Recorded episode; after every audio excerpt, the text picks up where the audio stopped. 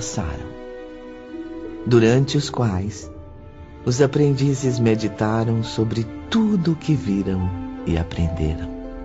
Compreendemos as lições. Nenhuma ilusão seria mais possível guardar depois de concluídos os estudos. Estávamos angustiados, Ivone.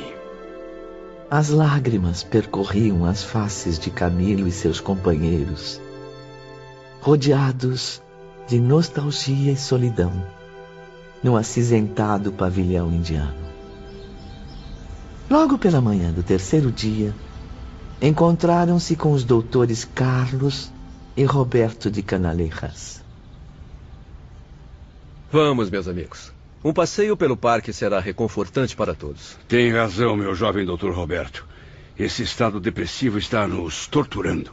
O desânimo é sempre mau conselheiro, cujas sugestões devemos rejeitar com todas as nossas forças. Reajam, meus caros. Concentrem suas vontades na força suprema, de onde emanam as energias que alimentam o universo. E logo reerguerão suas capacidades para prosseguir a jornada. Quando se sentirem desanimados diante do inevitável, trabalhem. Procurem na oportunidade, na ação honesta, o restaurador para a crise. Nunca seremos tão insignificantes, seja na terra ou no invisível, que não possamos servir ao próximo cooperando para o seu alívio e bem-estar. Mas o que cabe a nós fazer neste momento, doutores? De que maneira poderemos nos comprometer com os mais necessitados? Em vez de se aprisionarem neste pavilhão, dando margem a maus pensamentos que agravarão ainda mais sua angústia, venham conosco. Vamos visitar os irmãos hospitalizados que sofrem mais do que vocês, presos ao drama que também já viveram. Bom, voltemos ao hospital para rever os amigos, os colegas, os enfermeiros que bondosamente confortaram seus corações abatidos. Os médicos que auxiliaram vocês a expulsar da mente as impressões desanimadoras. Concordaram. O dia todo, acompanhados pelos doutores de Canalejas, visitaram novos enfermos. Ofereceram palavras solidárias aos recém-chegados do Vale Sinistro. Sim, Ivone. Abraçamos Joel e os demais amigos que velaram por nós durante dias e noites. E apresentamos homenagens aos nobres psiquistas que tantas vezes restauraram nossas energias. Um suave alívio, então, reconfortou suas apreensões, ensinando-os a buscar tréguas para as próprias dores, aliviando as dores alheias. À tarde, já de volta ao albergue, um mensageiro comunicava aos aprendizes. Boa tarde. Boa tarde. Boa tarde. Venho anunciar uma solicitação do irmão Teócrito. Deverão comparecer amanhã à sede da vigilância. A sede da vigilância? Mas com que objetivo? Os senhores se reunirão à caravana espiritual que partirá para a Terra. No dia imediato, logo ao amanhecer, o irmão Teócrito reunia-se com Olivier de Guzmán em seu vasto gabinete. Soube que não fará parte da caravana, irmão Teócrito. É verdade? Sim, meu caro Olivier. Tenho importantes afazeres aqui na colônia espiritual, relativos à chegada de novos internos. No entanto, estarei dignamente representado pelos meus auxiliares. Romeu e Alceste. Sem dúvida, executarão mais um belo trabalho, zelando pelos interesses dos aprendizes enquanto se encontrarem em liberdade visitando a Terra. Porém, ambos deverão fazer isso sem serem percebidos. Não podemos privar os internos do mérito e da responsabilidade. Certamente. E quem os acompanhará pessoalmente na comitiva? Carlos e Roberto de Canalejas, Ramiro de Guzmán, Padre Anselmo e outros nobres instrutores que já conhecem. Também farei parte do comboio com muita honra, irmão Teócrito. Mas é claro, Olivier. Será responsável pelas instruções que se tornarem necessárias, dependendo da conduta dos aprendizes.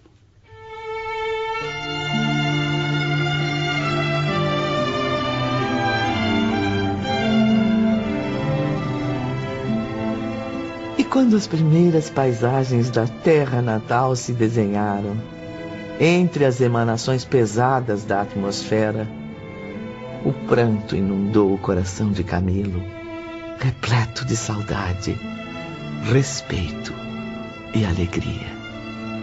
Dezesseis anos se passaram após o meu suicídio.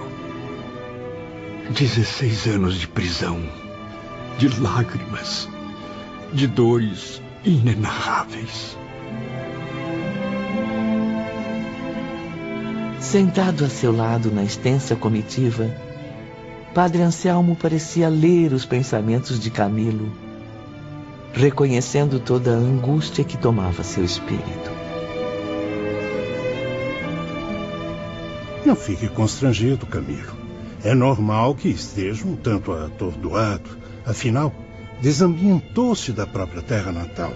Está receoso de caminhar sozinho pelas saudosas ruas de Lisboa, não é? Sim, e do Porto, de Coimbra, que eu tanto amei. Sinto-me realmente constrangido e triste, mesmo estando em liberdade, Padre Anselmo. Força, Camilo. Estaremos por perto. O imenso comboio estacionou nas proximidades de Lisboa. Padre Anselmo afastou-se. Nossos instrutores e amigos retiraram-se de nossa visão refugiando-se em locais invisíveis a nós. Deixaram os aprendizes entregues a si mesmos, mas não os abandonaram totalmente. Instintivamente, Camilo, Belarmino, João e Mário agruparam-se. Meus amigos, profundas modificações certamente ocorreram no meu ser após o longo estágio de sofrimento no invisível.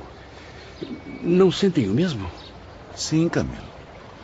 Jamais imaginei ficar tímido diante da bela Lisboa.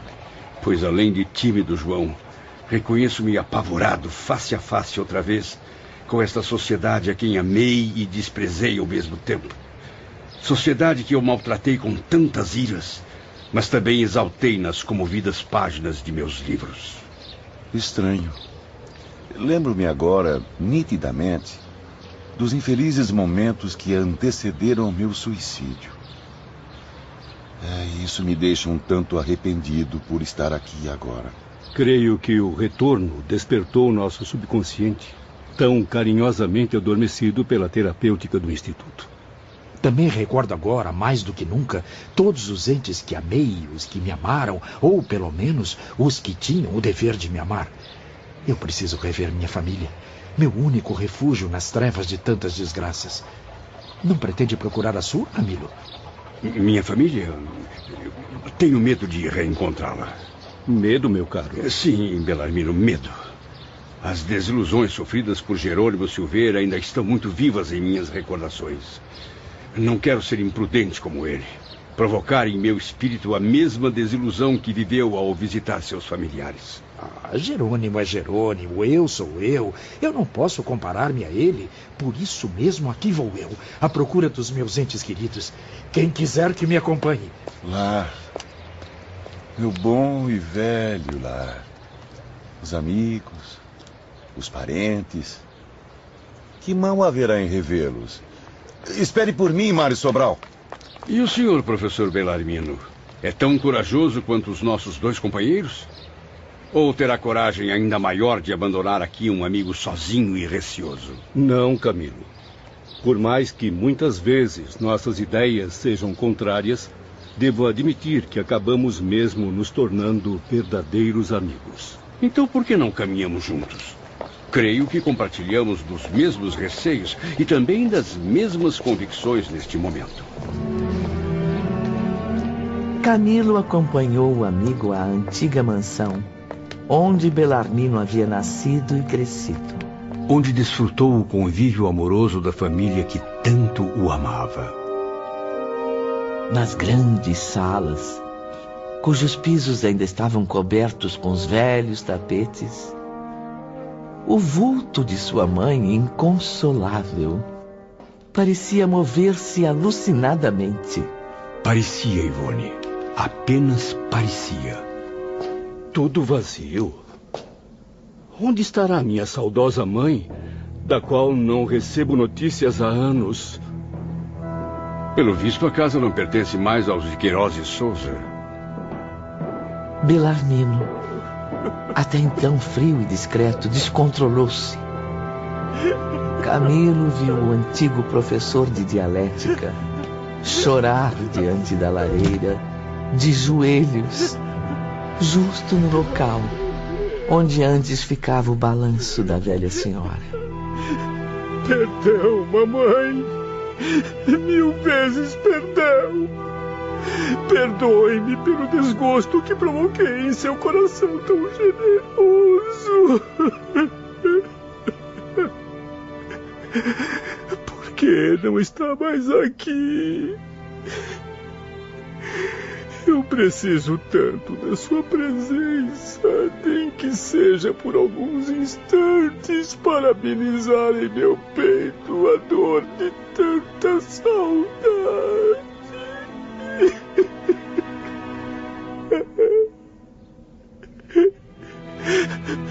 Camilo, pelo amor de Deus, ajude-me a procurá-la. Ela deve estar aqui em algum lugar. Acalme-se, professor, acalme-se. A casa deve estar vazia há muito tempo. Olhe bem, não há nenhum espírito encarnado por aqui. Não. Não pode ser. Será que. Belarmino, Belarmino, para onde está indo? Es espere por mim. O experiente professor, agora mero aprendiz, dirigiu-se aos fundos da gigantesca mansão, ao jazigo da família, onde repousavam as cinzas dos seus antepassados. Aqui. Ela só pode estar aqui. E realmente, Ivone, o nome da mãe de Belarmino lá se encontrava, gravado no túmulo, ao lado do dele.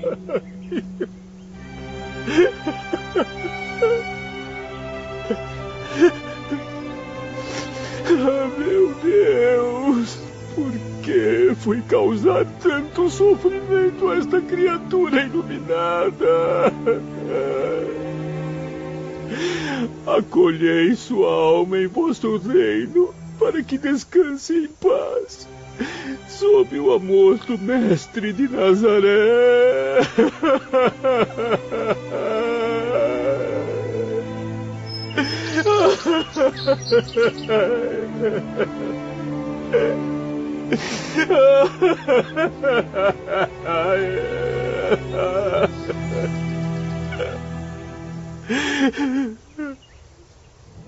E se algum dia eu vier a ser merecedor da verdadeira felicidade, que seja de reencontrar minha mãezinha.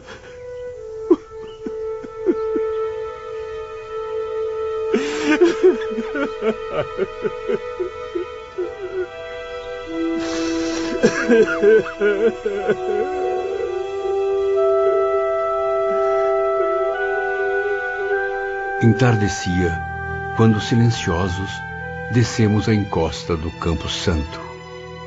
Procurei, na medida das minhas possibilidades, levantar o ânimo do amigo querido enquanto vagávamos pelas ruas. Será fácil deduzir quanto ao destino de sua venerável mãe, meu caro Belarmino. Ela não estará com certeza enclausurada naquele cárcere de mármore e podridão, destruindo-se com os últimos elementos materiais que eles se escondem. Uma vez que nem você lá se encontra. É verdade, Camilo. Com a graça de Deus, você está certo. Sendo nós dois portadores de personalidade eterna, ela também há de ser. E como nós, se encontrará em local apropriado à sua nova existência. Mas nunca num poço de um túmulo. Sim, eu já havia pensado nisso, Camilo. Porém, onde estará? Em que local do infinito invisível?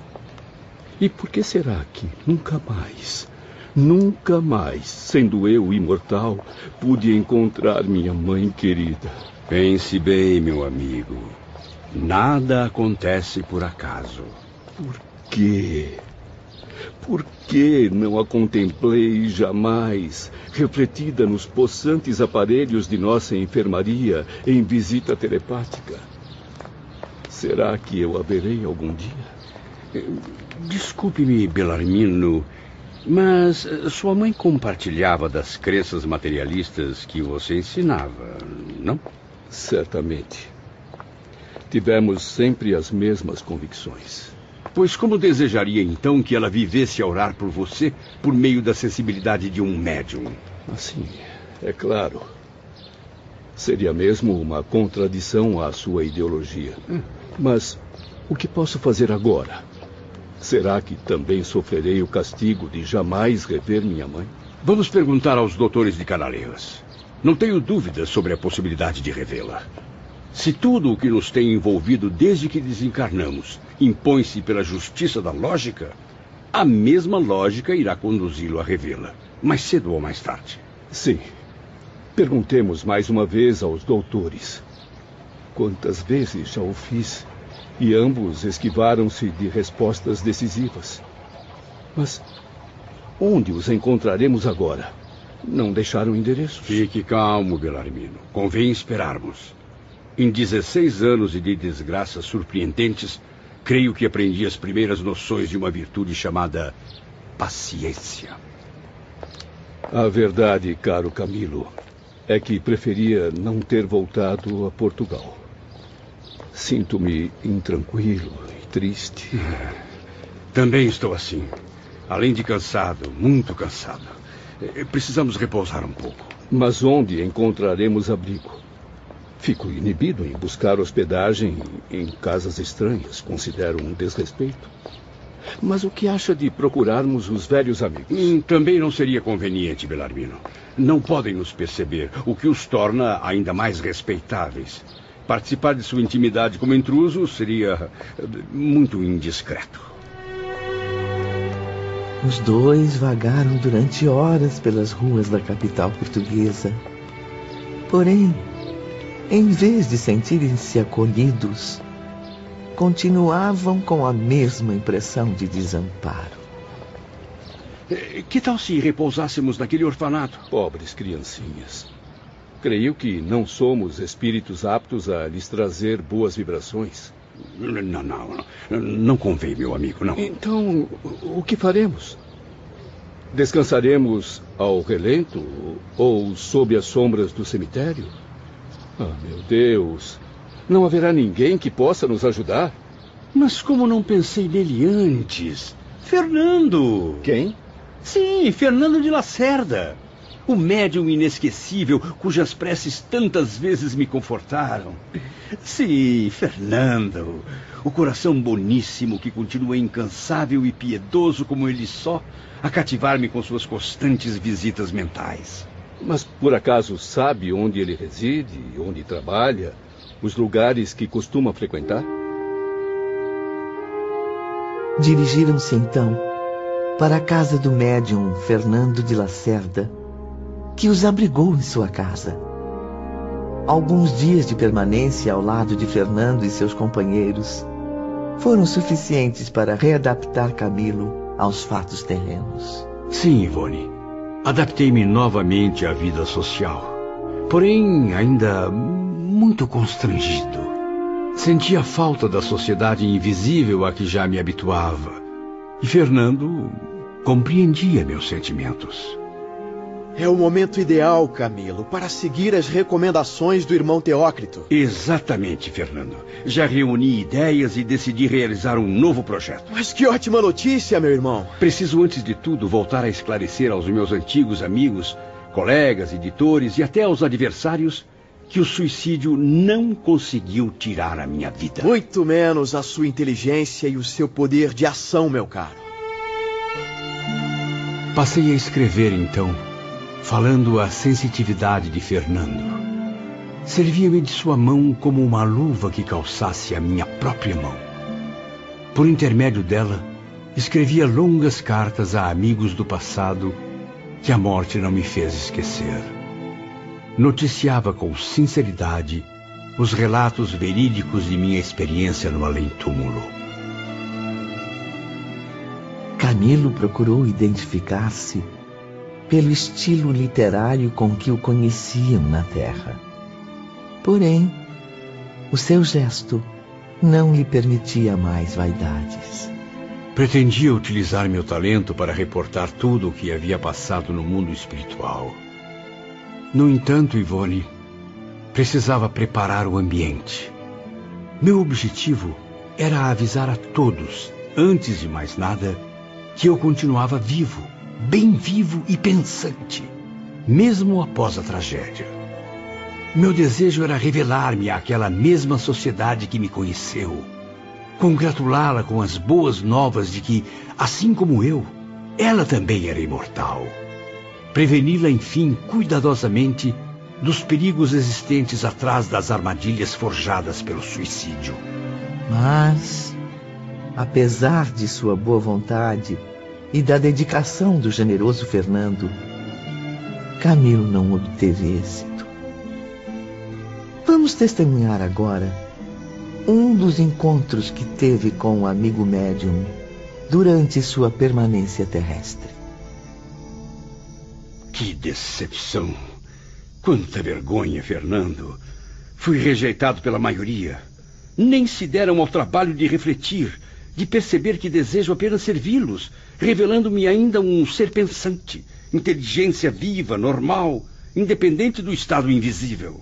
Infelizmente, Camilo. Muitos ainda não estão preparados para acreditar nas realidades do além-túmulo. Desculpe-me, Fernando. Sem querer, acabei causando grandes desgostos a você. Logo a você, meu amigo, a quem sempre quis que respeitassem e honrassem pelo dom magnífico que possui o de transmitir facilmente o pensamento dos espíritos. Você não tem culpa nenhuma. Lembre-se de que também publiquei livros espirituais. Há muito tempo também sou alvo de críticas ardentes, injustas, insultos ingratos, censuras abusivas, mas nem por isso desanimo continuo a exercer minha missão na Terra com louvor e dedicação. Ah, como estou desapontado. Nem posso defender um amigo, pois além de não me verem, também não desejam me ouvir. Não se preocupe com os que me atacam, Camilo. Procure defender seus ideais, sua missão de trazer a este planeta conhecimentos tão esclarecedores. É difícil, muito difícil. De nada valem as narrativas interessantes que trago do além. Como poderei surpreender meus antigos adversários na literatura? Ah, céus! Dramas tão impressionantes que encheriam os bolsos dos editores, pois certamente reconheceriam meu estilo inconfundível. Não há solução, Fernando. Sou forçado a calar-me, porque são bem poucos os que aceitam a minha volta.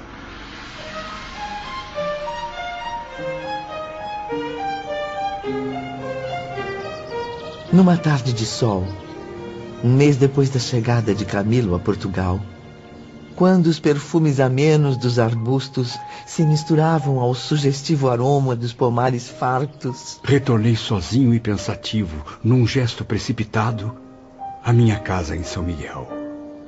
Recordações dolorosas seguiam meus passos pela estrada melancólica, e o passado impunha-se pouco a pouco, sacudindo de minhas lembranças as cinzas do esquecimento, reanimando-as para torturarem novamente meu coração. O velho casarão estava abandonado. Camilo visitou ansioso um por um os solitários compartimentos de sua casa na terra. Enquanto isso, seu raciocínio era tomado de profunda amargura empurrando-o para trás a cada lembrança daquela vida repleta de decepções. Aos poucos, sua consciência exaltada o fazia sentir, sofrer e reviver integralmente o triste passado. O insuportável convívio da intimidade doméstica que as velhas paredes testemunharam. As desarmonias constantes, o peso pavoroso dos pensamentos viciados pela insatisfação, a aflição das trevas que se confirmavam, tapando-me a luz dos olhos que cegavam. Ai, Ivone, E também a longa premeditação para o desfecho sinistro. O desespero supremo. A queda final para o abismo.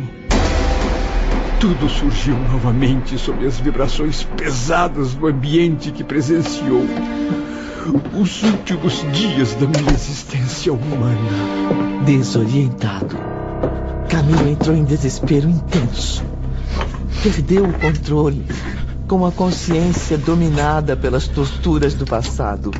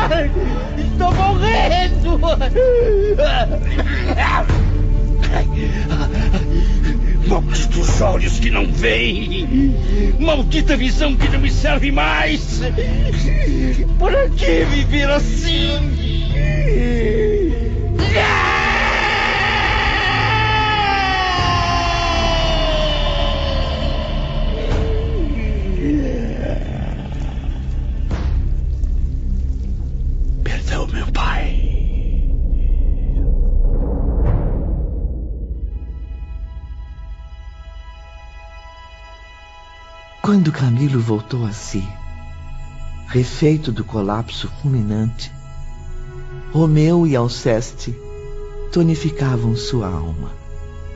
Aplicavam sobre a sua testa fluidos regeneradores, provindos de suas raras potências magnéticas. Ele está recuperando a consciência, Alceste. Pobre alma. Já é noite. Passou muitas horas sob alucinações intensas. Já é noite. Mas, é, onde estão meus amigos? Não reconhece o perfume das árvores? E as belas ramagens dos vinhedos? Que pena. Pensei que estivesse sonhando.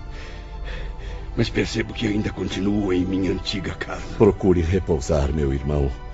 Precisa recuperar as energias pois ainda há muito o que fazer na Terra. Não, não, é pela misericórdia divina. Quero retornar ao Instituto Maria de Nazaré, ao pavilhão indiano. Só ali estarei seguro, longe das trevas do passado. Permanecendo aqui, não conseguirei esquecer meus sofrimentos. Isso não será possível, Sr. Camilo. Em benefício de sua própria reabilitação moral. Ainda deve realizar algo por aqui, como testemunho das suas capacidades de renúncia. Só assim poderá galgar novas etapas nos planos espirituais. Nobres e queridos mentores, indique-me então o que devo tentar para diminuir tantas torturas morais. As lembranças revividas, o ambiente, as desilusões, são desgostos que torturam meu coração. Que eu saiba agir com acerto, praticar algo digno de louvor, bastante honroso para me trazer alívio e conforto. Aconselhe-me, pelo amor de Jesus Cristo.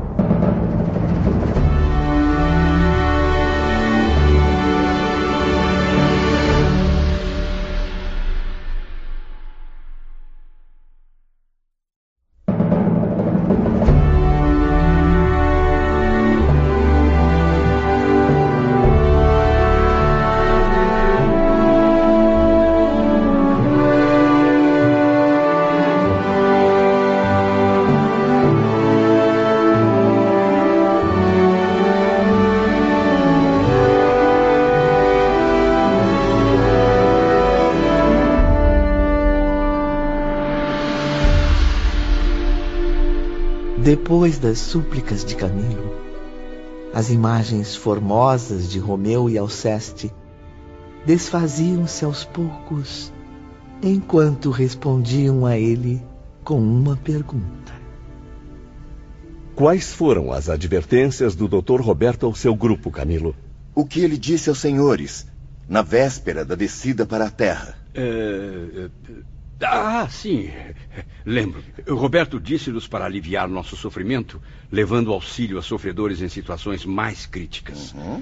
E que nos reanimássemos ao contato dos bons e sinceros amigos cujos corações fossem fortes o bastante para, para aquecer o frio do nosso desânimo. Então faça isso.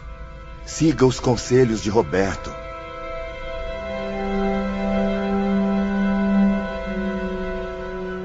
Reuni então todas as forças de que era capaz. Impus serenidade aos sentidos e orei também, pedindo socorro e proteção a Deus. A solidão me deixava aterrorizado, Ivone. Contemplei o casarão sinistro, revivendo emoções abomináveis. Meu desejo era apenas afastar-me, mas afastar-me para muito longe, onde fosse possível esquecer a tragédia do meu próprio suicídio. Camilo então apertou os passos para escapar. E ao transpor as portas do antigo lar, uma compensadora surpresa o aguardava. Ramiro de Guzmán, Roberto de Canaleiras. Louvado seja Deus! Venha conosco, meu amigo. Convém retornar ao domicílio do médium Fernando de Lacerda.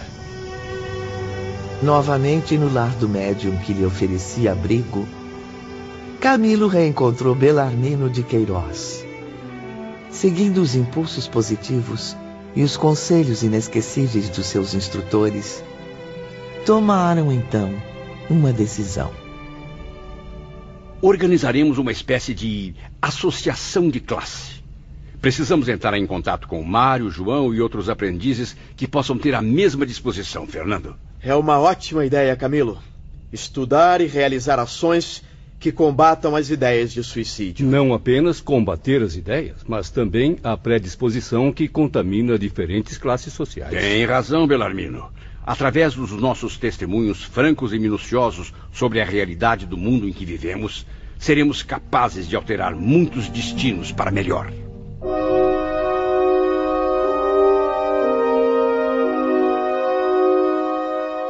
Alguns meses se passaram e o empreendimento encontrou diversos obstáculos. Além disso, muitos dos aprendizes não foram encontrados ou não quiseram participar, como ocorreu com Mário e João. Não fossem os eficientes socorros da legião que nos inspirava, certamente não alcançaríamos nenhum resultado satisfatório.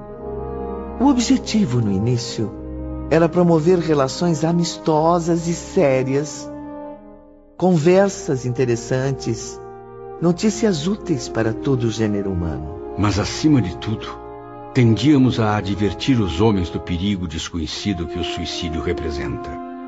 Foram raros, porém, aqueles que consentiram em aceitar nossa sincera amizade.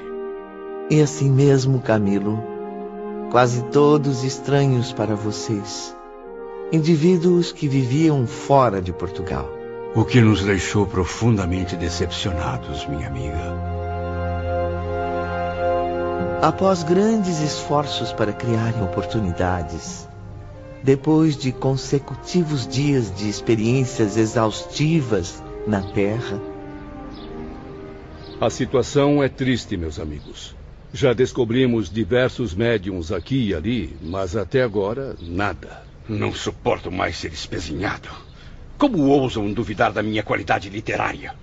Dizer que meus versos de agora não são tão puros quanto os habituais. Alguns colegas médiums até estão bem intencionados, Camilo, com boa vontade para ouvi-lo. Porém, infelizmente representam a minoria. Acabam sendo induzidos pela impiedosa comitiva que geralmente os cerca. Fernando bem o disse. Essa comitiva de arrogantes nega-se a nos dar crédito, Camilo. Somos repelidos rispidamente. Jamais imaginei passar por tamanho vexame. Críticas, zombarias, ofensas, só isso que recebemos. Bando de mal educados. Tratam-nos como vagabundos. Já fui chamado até de mistificador e mal intencionado. Já tentamos, por diversas vezes, narrar as surpreendentes aventuras causadas pelo suicídio ou descrever a vida do além-túmulo, mas sempre desviam as atenções dos assuntos sérios. Compreendo sua indignação, meus amigos. Muitos médiuns ainda preferem tratar de banalidades e questões medíocres, o que também me causa enorme decepção. Deus do céu, o tempo corre e nada registramos de bom e meritório no severo livro da consciência. Tive uma ideia que talvez possa mudar completamente o destino desse projeto. Pois então, diga logo, Fernando. Suas ideias serão sempre bem-vindas. Após vários meses de inverno, o dia amanheceu claro e ensolarado em Lisboa, não notaram? Vamos dar um passeio pelos jardins da cidade, que apesar de nos causar tantas decepções, ainda continua bela e acolhedora. Conversaremos sobre a ideia no caminho.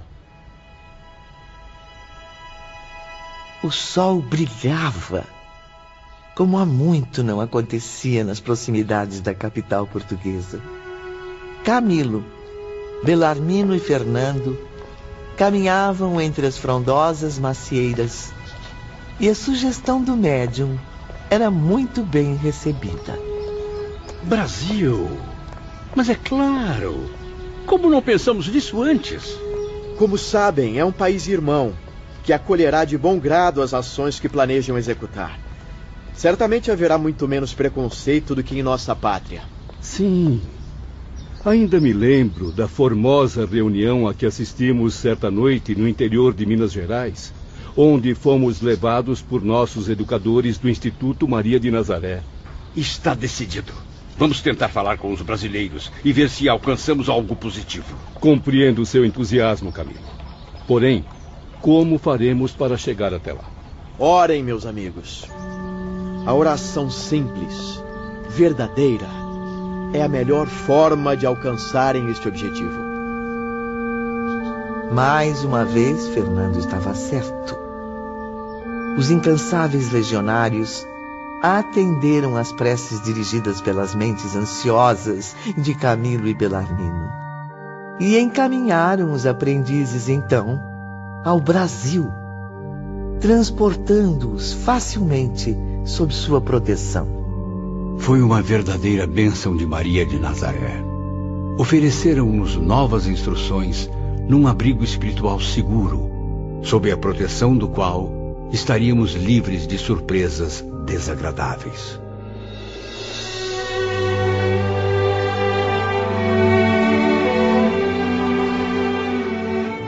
Já em terras brasileiras, iniciaram então uma luta árdua e exaustiva. Tentaram todos os recursos de que podiam dispor, a fim de reunirem médiums brasileiros para o projeto. Humildes, dóceis, amorosos, sinceros no desejo de servir. Encontramos vários deles que poderiam aliviar nossas aflições, suavizando nosso calvário de reparações e experiências. Sob o luar envolvente do Planalto Central, Camilo e Belarmino reuniam-se com Mário e João, que foram convencidos a participar do projeto. Creio que poderemos contar com médiums muito caridosos, meus amigos. Utilizar suas faculdades para os trabalhos literários. Mas a tortura do idioma, isso vai tornar difícil a nossa tarefa. Tem razão, Mário. E por que, Camilo, os homens não se entendem num idioma que se torne universal, que tanto a nós espíritos quanto a eles conceda possibilidades brilhantes?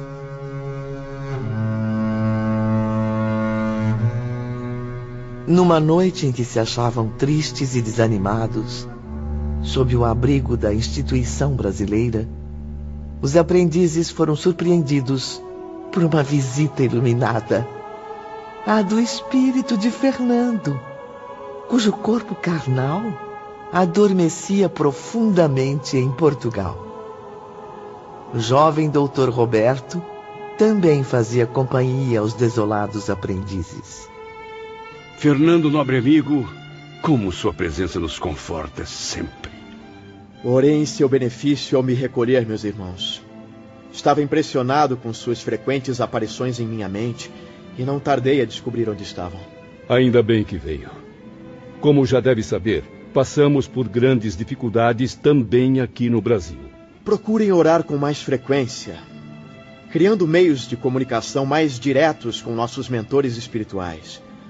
E saibam que continuo à disposição para ajudar os amigos no que for preciso. Confesso que estou pensando seriamente em desistir e clamar para que me deixe retornar ao Instituto e antecipar meu pedido de reencarnação. Não, João de Azevedo, não se dê por vencido, pelo amor do Todo-Poderoso. Continuem a se comunicar com o mundo, nem que seja somente por meu intermédio. Mas como, Fernando? Se esse mundo não quer escutar os espíritos, quer apenas que ouçamos suas críticas humilhantes. Se em vez do que vem tentando inutilmente procurassem ser agentes da legítima caridade, já seriam vitoriosos.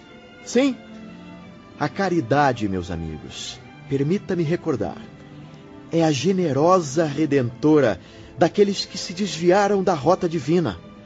É o caminho mais rápido para a regeneração.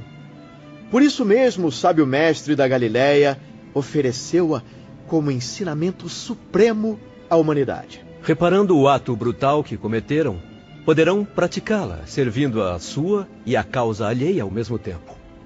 Não percebe, doutor Roberto, que estamos dispostos a transmitir mensagens positivas ao homem, mas é o próprio ser humano que as repele? Há outras maneiras de praticar o bem, meus irmãos. Crescem nas camadas sociais terrenas, assim como nas invisíveis, problemas dolorosos a serem solucionados, infinitas modalidades de desgraças, desventuras amargas a afligirem o planeta, requisitando o auxílio fraterno de cada coração generoso. Nos hospitais, nas prisões, nas residências humildes, como na opulência dos palácios, por toda parte encontram-se mentes incompreendidas e desesperadas, corações angustiados por problemas insolúveis neste século. Mas não vê que estamos tentando, de certa forma, ajudar a humanidade por meio dos contatos mediúnicos? Em qualquer lugar onde haja descrença, onde a infelicidade se misture à revolta e onde, enfim, a vida se converteu em fonte de egoísmo, haverá a possibilidade de uma queda nos abismos do suicídio. Infelizmente. Esforcem-se por encontrar tais recantos. Estão por aí, a cada passo. Em nome da sua experiência, aconselhem o pecador a deter-se. E indiquem a ele a única força capaz de erguê-lo da desgraça para conduzi-lo à verdadeira vitória: o amor de Deus. Confortem a mente dos infelizes, exercitando o bem, segredando sugestões animadoras ao coração das mães aflitas, dos jovens desesperados pelas desilusões prematuras. E das pobres mulheres atiradas ao lodo, cujas desgraças raramente encontram uma compaixão alheia. E são várias essas mulheres, insultadas pela sociedade, desencorajadas de reclamarem para si também a ternura paternal de Deus. Muitos seres necessitam da proteção dos corações de boa vontade, dispostos a oferecer a luz da prece. Pois então a ofereçam, meus amigos uma vez que também a receberam de almas generosas e ternas quando sofriam nas trevas. Narrem a eles o que testemunharam e convença-os a encarar todas as situações que os deprimem. Sim, com aquela paciência e aquele valor que faltaram a vocês, a fim de que não venham a passar pelos mesmos dramas. Então devemos abdicar agora do contato com os médiums? Esquecer o projeto de levar ao mundo nossas mensagens esclarecedoras? Esquecer não. Mas prorrogá-lo por algum tempo, Camilo. Mas até quando esperar, Fernando? Até quando encontrarem médiums cujas vibrações se adaptem às suas. Não se preocupe com as glórias vividas, meu amigo. Elas despencaram com você nos abismos do passado que não soube honrar. Evite a vaidade de se identificar nos discursos ou mensagens psicografadas através dos médiuns. Ainda que afirme grandes verdades, não será como antes. Seu nome glorificou-se de enorme popularidade sobre a Terra, e a Terra não se conformará em vê-lo retornar filtrado pela mente humilde de médiums desconhecidos. Prefiram, portanto, as ações da caridade prudente e secreta. E bem cedo reconhecerão a luz de muitas alegrias.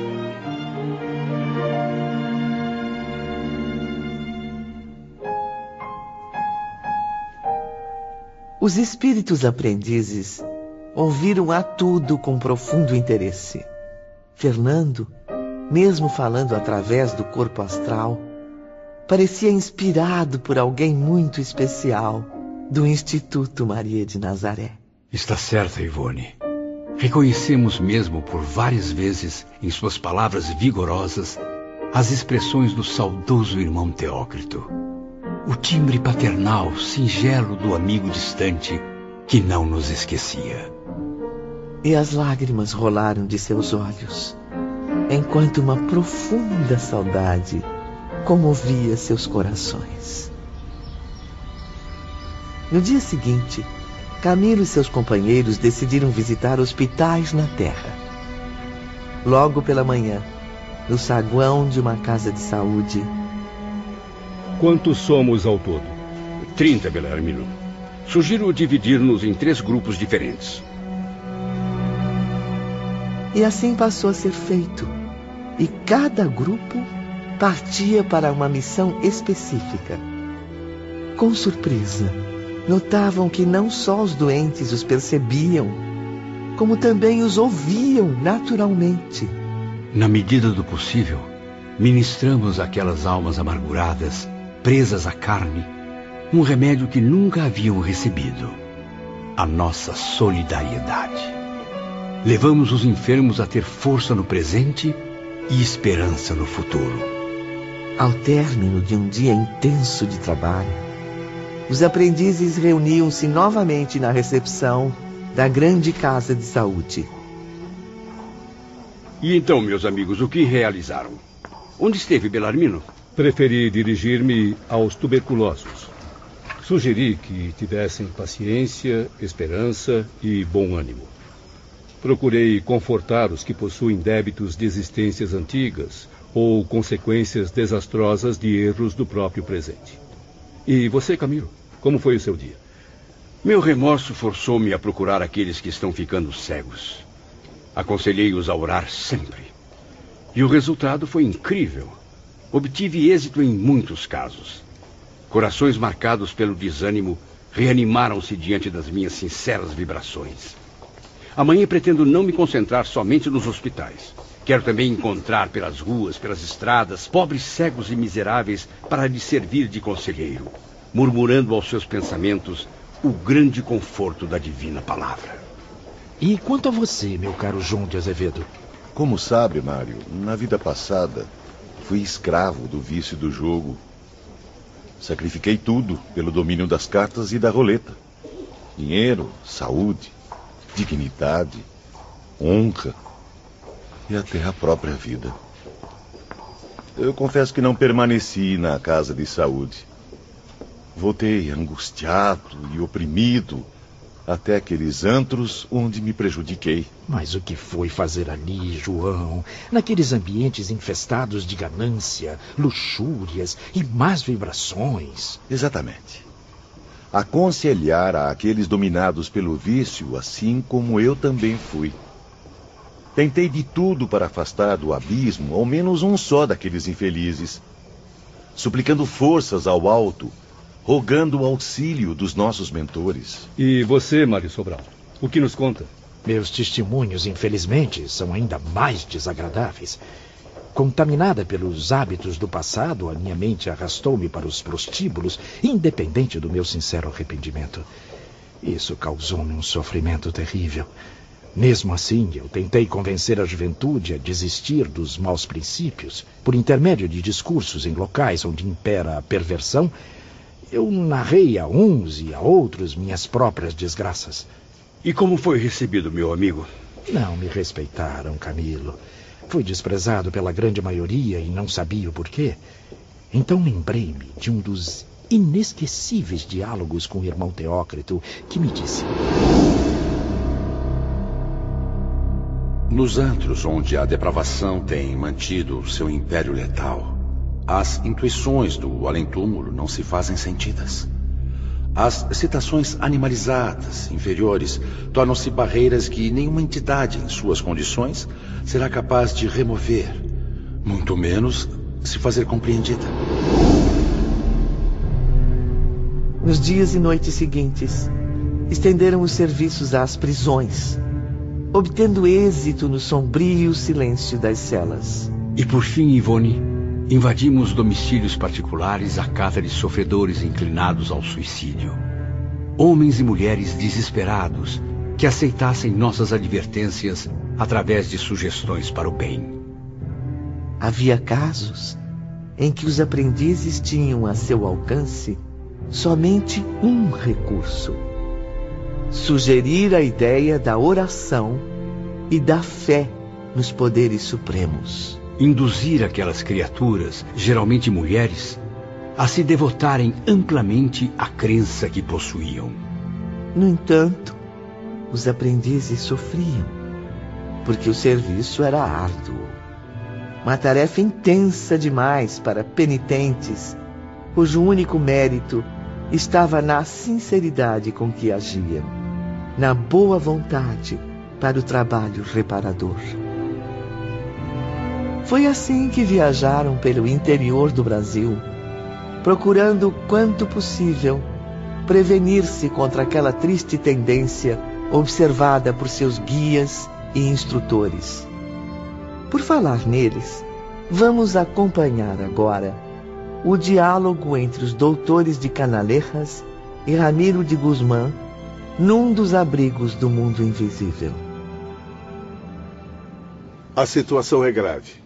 Muitos brasileiros apresentam esse impulso, Roberto. É, os casos de suicídio no Brasil geram mesmo estatísticas preocupantes, meu pai. Admiro o trabalho que Camilo Botelho e seus companheiros estão realizando.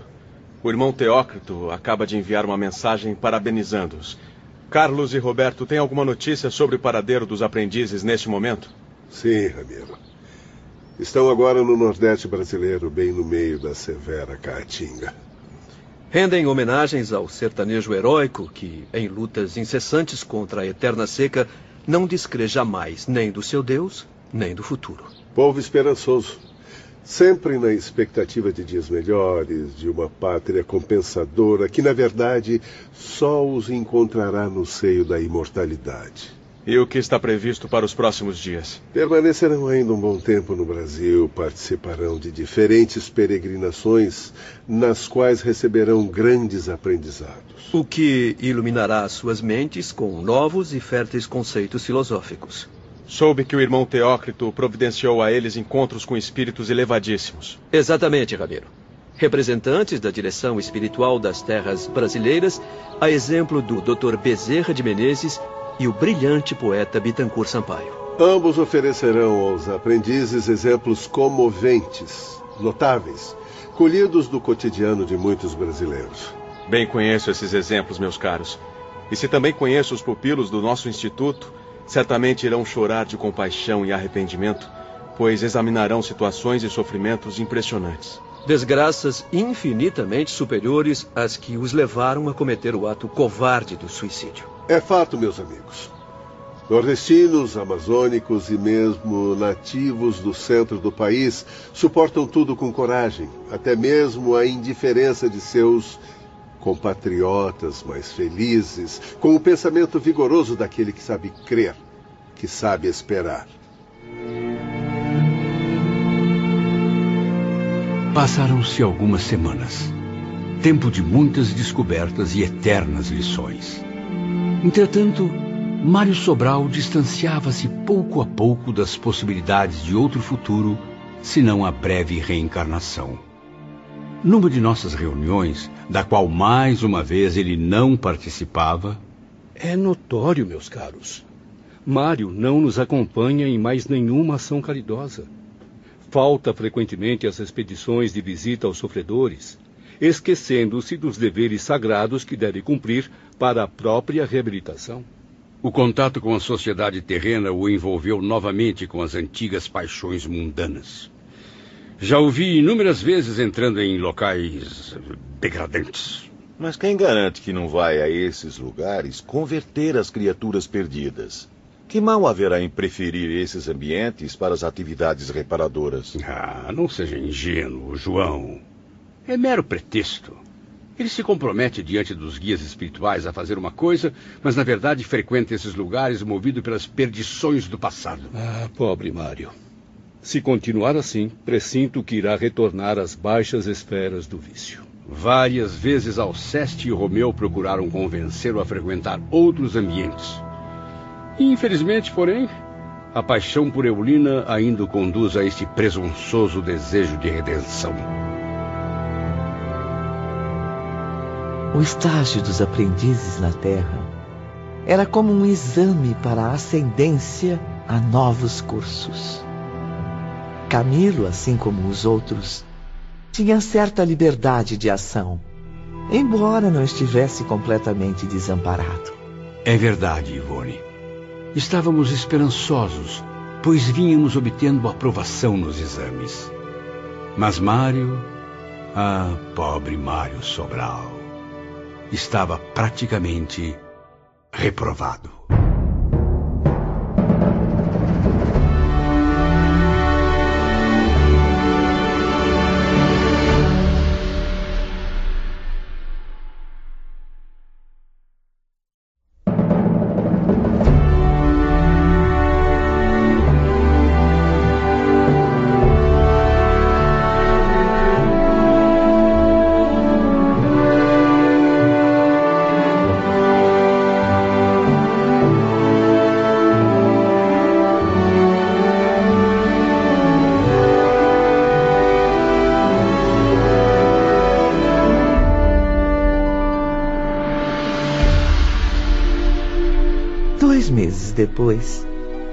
Os aprendizes regressavam ao Instituto Maria de Nazaré no mundo espiritual.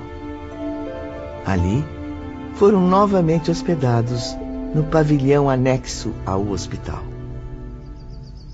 Estou ansioso para ouvir o irmão Teócrito. Eu também, meu caro Belarmino.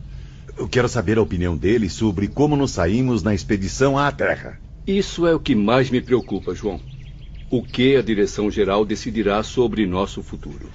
Para onde iremos?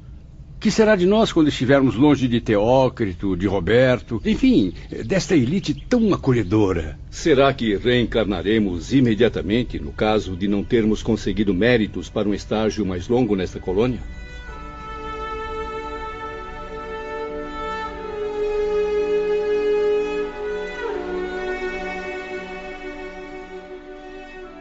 Entre muita ansiedade e expectativa, foram surpreendidos dias depois com a visita de Jerônimo, acompanhado do assistente Ambrósio.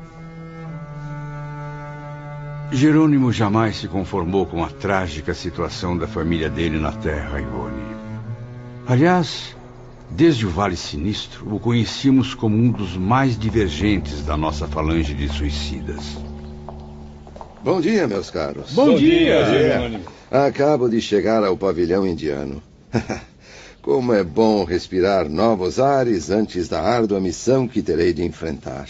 Mas que grata visita, logo pela manhã. Acabamos de sair do gabinete do irmão Teócrito, que está muito confiante. Sim, fui me despedir dele e de seus auxiliares, espíritos de altíssimo valor moral. Vim também dar adeus a vocês, meus amigos. Serei encaminhado ainda esta semana ao recolhimento para cuidar dos preparativos da reencarnação. Por que não adia um pouco mais a volta às provações terrenas, amigo Silveira? Pelo que me consta, não é obrigatório em determinados casos esse constrangimento. Quanto a mim, pretendo prorrogar o máximo possível a permanência aqui. Por que não faz o mesmo, caro amigo? Absolutamente, Camilo. Não convém aos meus interesses pessoais adiar por mais tempo o cumprimento do dever. Mas encontra-se mesmo preparado para assumir as consequências? Sim, Belarmino. Fui especialmente preparado pelo irmão Miguel de Santarém e pelo irmão Ambrósio, meus dignos tutores. Depois de muito ponderar, cheguei à conclusão de que devo realmente renovar a existência humana o quanto antes. Meus erros foram graves e as minhas responsabilidades aumentaram. Preciso expulsar da consciência os reflexos desonrosos do passado. E só obterei êxito voltando ao teatro da vida humana. Quer dizer então que renascerá no Porto mesmo? Sim, amigos. E Deus seja louvado, renascerei no Porto, em Portugal, como no passado, e uma grande fazenda me servirá de lar. E já sabe como será sua nova condição social? Serei novamente uma pessoa rica Cuidarei de capitais financeiros, tanto meus quanto alheios. E, como já esperava, enfrentarei pela segunda vez as tentações sopradas pelo orgulho, pelas vaidades e pelo egoísmo. Sairá vitorioso, meu irmão. Todos aqui acreditam nisso, desde os aprendizes aos mais sábios mestres espirituais. Subirei no conceito dos meus semelhantes. Serei figura honrada e importante, o mesmo, tal como fui na vida passada. Apenas não mais o conhecerão sob o desonrado nome de Jerônimo de Araújo Silveira. Sim, porque receberei outro a nascer, a fim de proteger-me da vergonha que segue meus passos. Realizarei tudo isso como penitência, a terrível prova de ser rico. Hum, compreendo.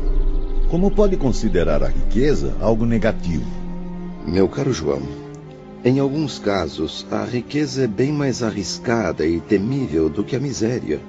Mais difícil de conceder méritos ao seu infeliz possuidor. Como se sente agora, Jerônimo, à beira de um novo berço, reencarnando para ressarcir antigos delitos? Profundamente comovido, Camilo, em verificar a bondade de Deus, concedendo-me a graça do retorno protegido pelo esquecimento, pelo disfarce de um novo corpo carnal, um nome novo, a fim de que minha desonra do passado não seja reconhecida pela sociedade terrena. Jerônimo está confiante e fortalecido, convicto a tentar a reabilitação perante a lei universal que infringiu, perante si mesmo, finalmente. Ambrósio está certo, pois, como todos vocês sabem, amigos, a desonra envergonha-me ainda, como no dia nefasto em que me entreguei ao suicídio, no intuito de livrar-me dela. Estou impressionado com a sua argumentação, Jerônimo. Fico muito satisfeito em verificar que não foram inúteis os esforços do irmão Santarém e do irmão Ambrósio. Sim, percebo que passou por sérias mudanças. Um efeito milagroso alterou seu modo de pensar. Porém, eh, em que família renascerá, ó Silveira? Ah, boa pergunta, Camilo. Eh, quem sabe não reconheço algum futuro parente de Jerônimo? Ainda me recordo de várias famílias ricas. Ainda que eu soubesse, não poderia revelar, meu caro Sr. Botelho. Esta informação encontra-se no Santuário de Sigilos Indevassáveis, meus amigos. A lei divina não permite quaisquer revelações que possam perturbar o andamento da evolução a realizar-se. Os reencarnantes saberão quando muito apenas o local onde renascerão, até que se internem no recolhimento onde então tudo será revelado detalhadamente. Estranho. Assisti a uma conversa entre dois reencarnantes do manicômio com seus futuros pais. E tenho ouvido dizer que muitos detalhes poderão ser fornecidos até mesmo aos homens. Também me lembro. Serão permitidas certas revelações, inclusive a leigos como os senhores. Porém, somente para esclarecimentos que produzam efeitos edificantes e também como prêmio à sinceridade das intenções e à devoção ao trabalho. E quanto às revelações a que os homens terão acesso? Aos homens, principalmente, têm sido concedidos muitos esclarecimentos. Seja para lhes servir de incentivo ao progresso, ou mesmo de conforto durante suas provações. Para satisfação de mera curiosidade, porém, quer seja entre nós ou entre os humanos, nada será concedido de positivo referem-se ao que ocorreu no posto de emergência, não? Exatamente, Ambrósio. Na expedição que realizamos no departamento de reencarnação. Mas quem são aquelas personagens? Seus nomes? Suas residências? Uma ilha existente sob bandeira portuguesa apenas. Certa localidade do imenso Nordeste brasileiro. Convenhamos, meu amigo que o sacrossanto segredo não foi revelado. Tem mesmo confiança na vitória da reabilitação, Jerônimo? Sinceramente tenho, meu caro professor. Mesmo sentindo-me aborrecido com a ideia de repetir ato por ato, com circunstâncias agravantes, a existência em que fracassei. Creio estar preparado para tanto, porque, se não estiver, deixarei de receber permissão de meus mentores para prosseguir na reabilitação. Difícil será compreender que desgracei minha própria família e lancei também na miséria outros pais de lares decentes. Além disso, será preciso recordar que lesei a pátria vergonhosamente. Todas essas coisas feias pesam na balança de uma consciência arrependida, Belarmino. Fé, meu amigo, fé. Pense nos seus filhos do passado. No quanto servirão de inspiração para que evolua na próxima etapa. Filhos? Não terei mais filhos comigo. Deixando de zelar pela família até o final, rejeitando no meio do caminho o honroso dever de chefe do lar, coloquei-me na desgraçada situação de não conseguir oportunidades nessa próxima existência de constituir uma família e ser novamente pai. Contudo, a fim de compensar a má atitude contra Zulmira e seus filhos, Jerônimo prometeu a Maria, mãe de Jesus, reunir esforços quando na terra, no sentido de amparar crianças órfãs, construir de qualquer modo abrigos que protejam a infância. Exatamente. Pretendo zelar pelos pobrezinhos como se fossem filhos gerados por mim. Será o meu ideal na existência reparadora. Deus queira que construa os abrigos para as crianças antes que a ruína financeira destrua suas possibilidades futuras, amigo Jerônimo. Deus queira, amigo. Porque antes ou depois da ruína financeira que me aguarda novamente, hei de tornar-me arrimo de muitos órfãos, seja à custa de qualquer sacrifício.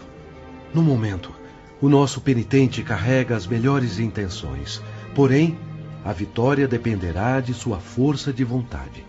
Não está sendo pessimista demais, meu jovem Ambrósio? Cauteloso, irmão Camilo, apenas isso. Geralmente o espírito reencarnado deixa-se levar pelas armadilhas terrenas, esquecendo compromissos de honra assumidos na espiritualidade.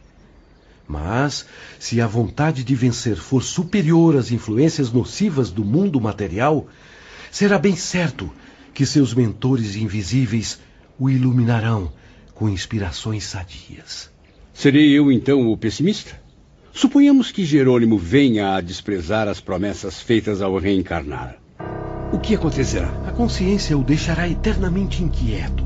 E mais tarde, regressando à espiritualidade, se envergonhará de ter faltado com a palavra. Compreenderá, além disso, a necessidade de cumpri-la em uma nova migração terrena. Esperamos, no entanto, que isso não aconteça no caso em questão.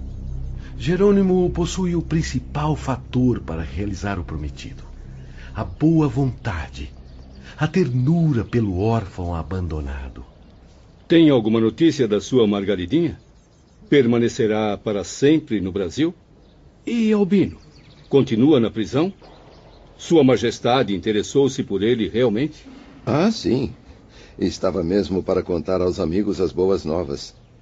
Nunca mais pude visitá-los, como sabem. No entanto, estou seguramente informado de que Margaridinha, chegando ao Brasil, casou-se com um compatriota, homem honesto e de bom caráter. Ah, louvado seja Deus. Louvado seja, meus amigos. Que bem faz a minha alma dar essa notícia. Quanto ao Albino, é comerciante, embora modesto, em Lourenço Marques, na África, Corresponde-se frequentemente com aquele médium amigo de vocês. Fernando? Sim, Fernando, eh, que o tem aconselhado honradamente, que empregou todos os esforços para favorecer-lhe meios honestos de viver. Além de ensinar a Albino a ciência dos espíritos, da qual tornou-se adepto fiel. E meu saudoso filho casou-se também há pouco mais de um ano com uma bonita morena portuguesa africana. E agora é pai de duas lindas gêmeas recém-nascidas. Você os vê, Jerônimo? Costuma visitá-los? Sim, amigo Botelho. Vejo-os através dos aparelhos do irmão Santarém. É como se os visse bem de perto e falasse com eles. Tenho permissão para isso. E quanto a Zulmira? Ah, Zulmira. Cúmplice infeliz das minhas loucuras. Pobre mulher. Amava-a tanto, meu Deus. Fui o responsável por suas quedas. Também devo reparações a ela. E hei de saldar essa dívida com a graça do Todo-Poderoso. Zulmira termina sua desgraçada vida amparada pelas filhas mais velhas, que não se negaram, graças a Deus, a socorrê-la quando as procurou. Mas será que, mesmo depois de tanto sofrimento, ela não mudou sua conduta? É, pelo que sei, nem um pouco, professor. Chegou até a tentar impedir Margarida de ir para o Brasil.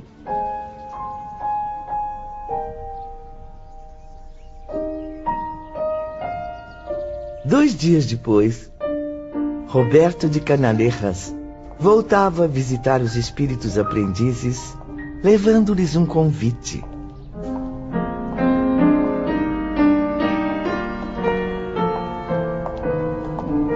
Irmão Teócrito convoca os amigos para uma reunião hoje à noite na sede do departamento hospitalar. É sempre bom rever o irmão Teócrito. Sabe qual será o tema do encontro, doutor Roberto? Trata-se de uma cerimônia de despedida, Camilo. Chegou o momento de se desligarem deste departamento e se habilitarem para outros caminhos, sempre em busca do progresso. Algumas horas depois. Incrível! Nunca vi tantos internos transitando ao mesmo tempo por essas ruas. Eles vêm de vários bairros próximos aos hospitais. Ah, esta reunião interessa profundamente a todos, Camilo. A movimentação é mesmo intensa. Mas creio que a maioria dos internos pertence ao departamento hospitalar. Estou certo, Dr. Roberto? Sim, professor Bellarmino. São espíritos considerados aptos ou necessitados da renovação carnal, em consequência do grave crime que cometeram. Venham. O irmão Teócrito já nos aguarda. Ao ingressarem na sede do departamento, onde Teócrito mantinha os gabinetes de direção, foram surpreendidos pela majestosa arquitetura do edifício. Assim como nos demais, imperava o estilo português clássico, de grande beleza e sobriedade de linhas.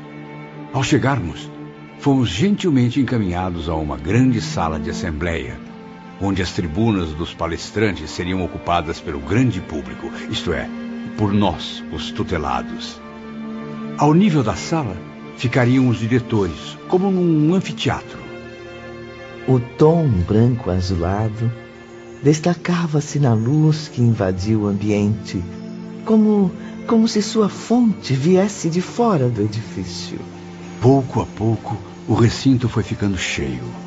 Os lugares reservados às sessões eram rigorosamente separados por linhas divisórias.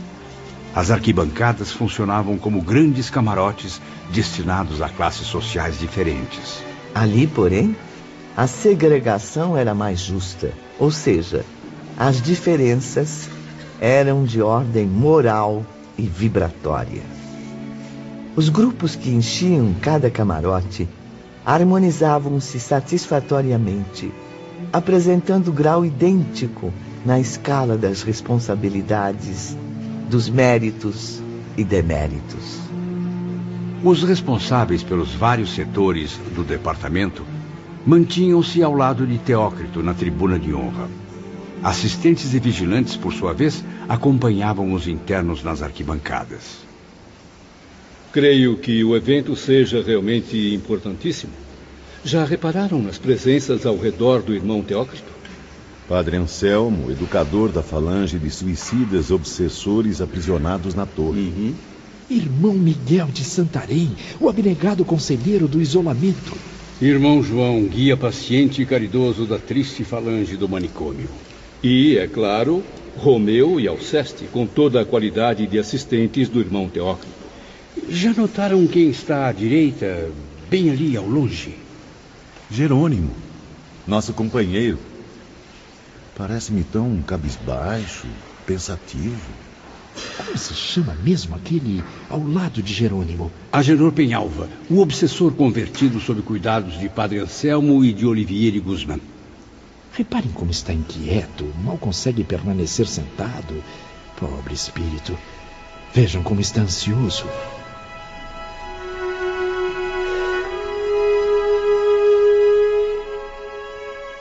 Deus queira, Ivone, que um dia os homens encarnados, responsáveis pelos graves problemas que agitam a humanidade, aprendam com os espíritos quando se reunirem para decidir o futuro da Terra. Que assim seja, meu amigo. E o futuro? Ah, o tão misterioso futuro também seria decidido naquele magnífico evento espiritual. Ali se resolveriam destinos de centenas de criaturas que deveriam se recuperar do erro a fim de seguir o caminho da luz.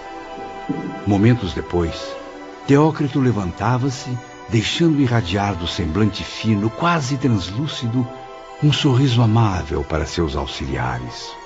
Depois de um aceno carinhoso, o sábio diretor dirigiu-se aos aprendizes. Sua voz, porém, com as vibrações do seu pensamento, chegava doce e murmurante ao entendimento de Camilo e seus companheiros, quase de forma confidencial. No entanto, a grande plateia ouvia-o nitidamente sem que uma só palavra se perdesse.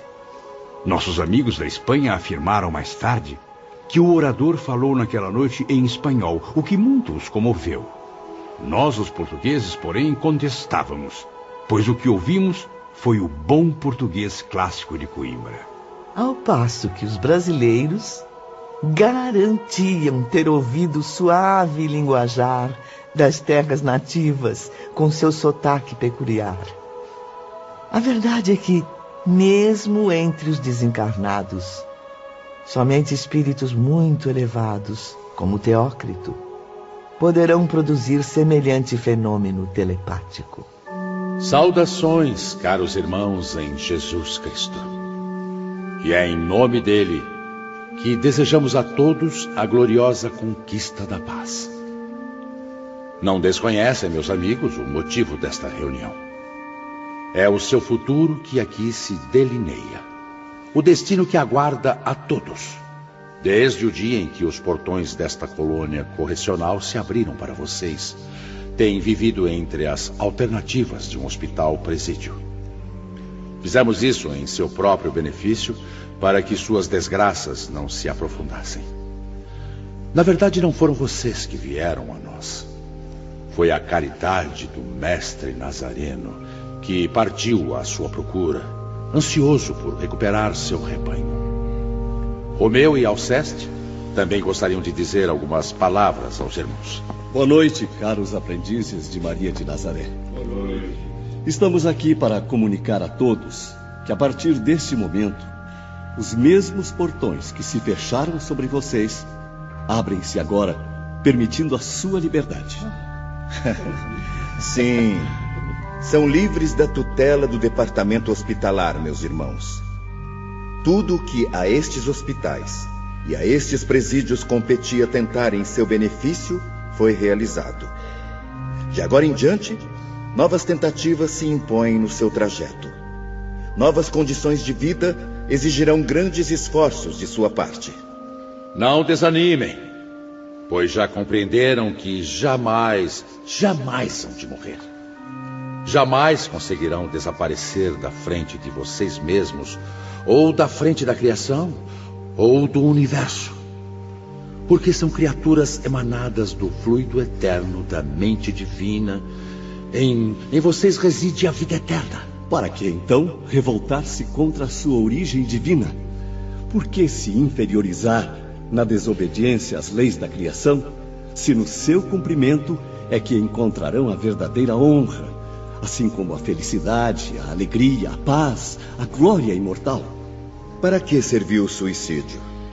Apenas para demonstrar a vocês mesmos o grau da inferioridade, da ignorância com que lidavam. Que aprendam com a amarga lição da experiência, meus amigos. Que as lágrimas derramadas se perpetuem. Que permaneçam nas suas consciências como advertência para os dias futuros. Com a sua liberdade garantida por lei, têm agora o direito de, por si mesmos e sob sua responsabilidade, tratar dos interesses próprios, dirigindo com o seu próprio raciocínio as provações do destino. Sim, são livres para decidir. Receberam instruções convenientes que permitem a todos o critério da escolha. Querem retornar à Terra imediatamente, tomando um novo corpo carnal? Concluíram que o retorno é indispensável à cura definitiva dos complexos que atormentam suas almas? Têm liberdade para fazê-lo, uma vez que estão preparados para tanto. Preferem ficar e cooperar conosco durante algum tempo, adiando a época do inevitável retorno, Seja aprendendo a trabalhar nas nossas equipes espirituais, seja desenvolvendo a catequese e as falanges obsessoras, ou no auxílio aos nossos hospitais? Tem autorização para escolher. Nosso campo de ação é intenso e muito vasto. E bem recebido será o voluntário que, submetendo-se aos nossos princípios, quiser colaborar para o engrandecimento do bem e da justiça. Vejam Joel, a quem tanto estimam. Entrou para o Instituto em condições semelhantes às suas. O amor de Jesus converteu-o para o bem. E apesar de tudo que ainda terá de viver na terra, resultante do crime cometido, quanto amor aos seus irmãos sofredores ele sabe oferecer. Quantos gestos nobres distribui aos internos. Por acaso desejam ficar aqui sem nada tentar em benefício próprio, perambulando de departamento em departamento, observando fatos, presos a um inútil círculo vicioso? Ou nos planos inferiores, arriscando-se a perigosas tentações, inativos, ociosos, sem praticar o bem, mesmo incapazes da prática do mal, uma vez que não são maus. Com todas as forças da nossa alma, aconselhamos aos amigos que não procedam assim. Por outro lado, desejarão prolongar a permanência no Instituto, a fim de se aprofundarem nos conhecimentos superiores da vida? Sejam bem-vindos, meus caros, e aprendam com Jesus, o Mestre dos Mestres, os princípios que têm faltado a vocês. Muitos aqui presentes se encontram habilitados para esse curso preparatório. Para outros, porém, o momento ainda não chegou. Desculpe-me, venerável irmão Teócrito, mas como saberemos quem está ou não habilitado? Se o meu momento chegou, quem irá me dizer? Da mesma maneira, e se ainda não estiver pronto para receber tamanhos ensinamentos? Camilo, Belarmino, meus queridos irmãos, suas consciências revelarão o caminho a seguir. Não há necessidade de citarmos nomes. Mesmo aos habilitados, no entanto, nada obrigará à aceitação do convite. Aceitarão se o quiserem, por livre e espontânea vontade. Ah, sim, entendi. Concederemos a todos um prazo. Embora estejam esclarecidos para decidir por si mesmos, convém sermos cautelosos. Receberão ainda algum tempo para meditação. E quanto tempo teremos, nobre irmão? Trinta dias. Não mais do que isso. Um mês para refletirem sobre as escolhas que definirão os seus destinos.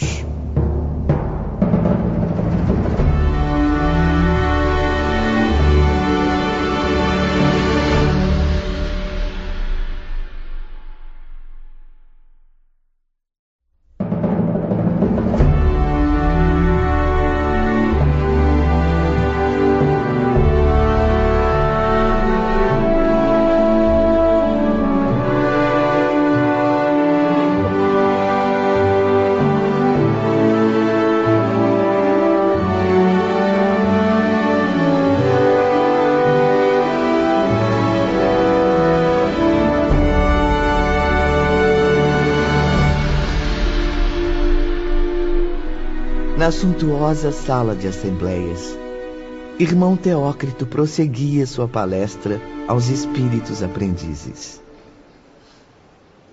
Durante esse prazo, serão atendidos diariamente na sede do departamento, caso desejem outras informações.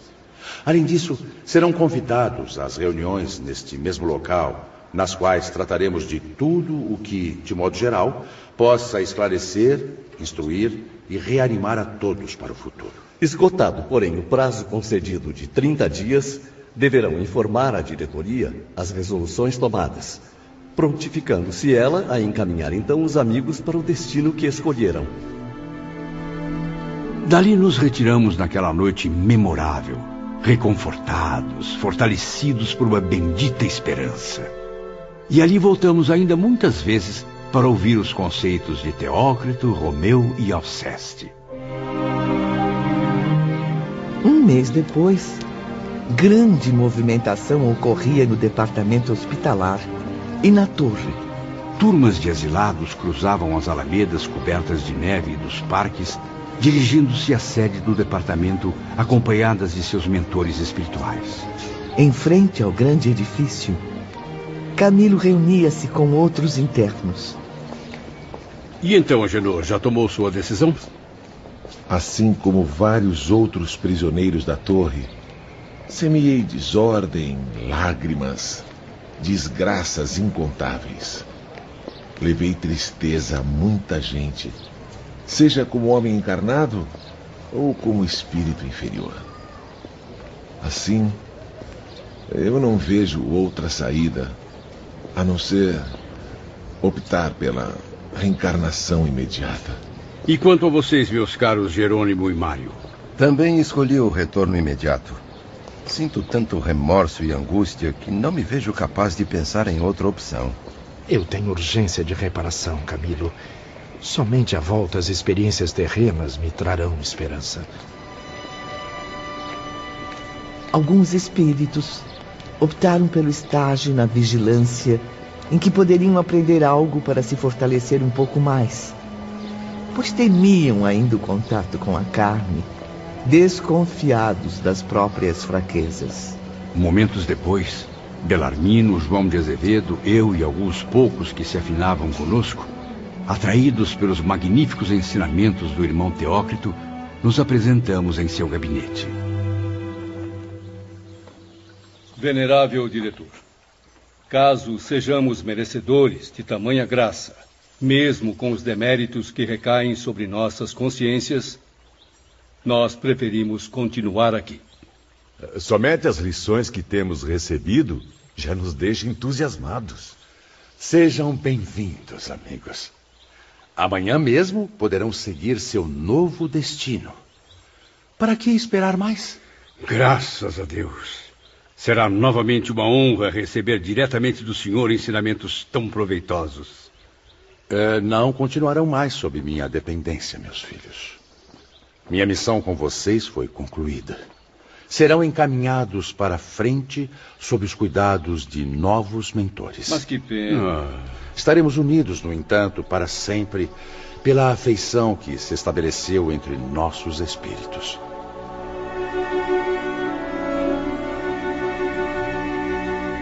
Certos de que logo no dia seguinte deixariam o departamento hospitalar, uma angústia profunda invadiu seus corações. Procuraram então despedir-se. Começaram pelo próprio hospital. Joel, inesquecível Joel. Sabemos que está cheio de afazeres por aqui com a chegada de novos espíritos suicidas, mas eh, não podíamos deixar de vir. Não pensem que ficaremos longe de vocês. Ainda nos veremos muitas vezes. Paciência, meus amigos. Paciência. Carlos e Roberto, como sempre, prontificaram-se a guiá-los nas visitas de despedidas. Camilo e seus companheiros reviram e abraçaram todos os nobres mentores a quem tanto deviam.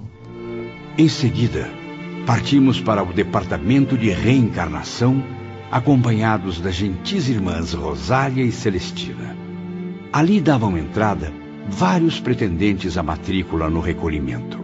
Falanges de espíritos arrependidos que iam polir a consciência manchada pelo pecado e assim redimir-se da desonra. Caminhavam numa fila extensa de dois em dois, subindo as escadarias. Seguiam cabisbaixos, constrangidos, temerosos, até desaparecerem. Momentos depois, nos deparamos com o grupo conduzido pelo irmão João, diretor do manicômio. Eram espíritos assustadores, em lastimável estado vibratório incapazes de raciocinar livremente. Acompanhado de perto pelas irmãs Celestina e Rosália, Camilo não conteve as lágrimas ao avistar novamente Jerônimo e Mário.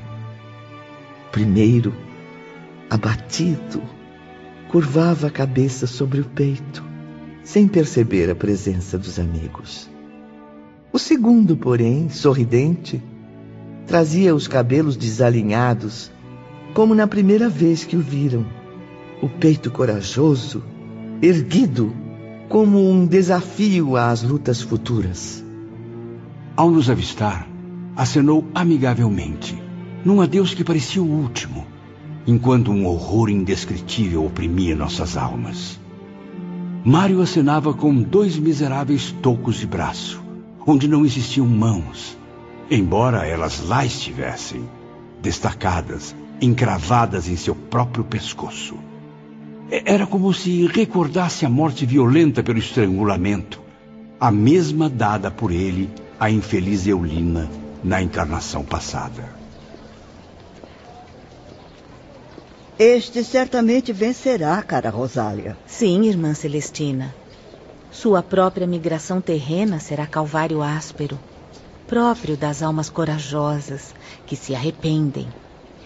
E do berço ao túmulo apenas lágrimas conhecerá. Viverá sem esperanças nem compensações, mutilado, enfermo, humilhado, ridicularizado, traído pela própria mãe. Maria Santíssima! Pela própria mãe? Por quê? Sua mãe será uma pobre meretriz. O rejeitará logo ao nascer, pois renascerá nos ambientes viciados com os quais se envolveu no passado.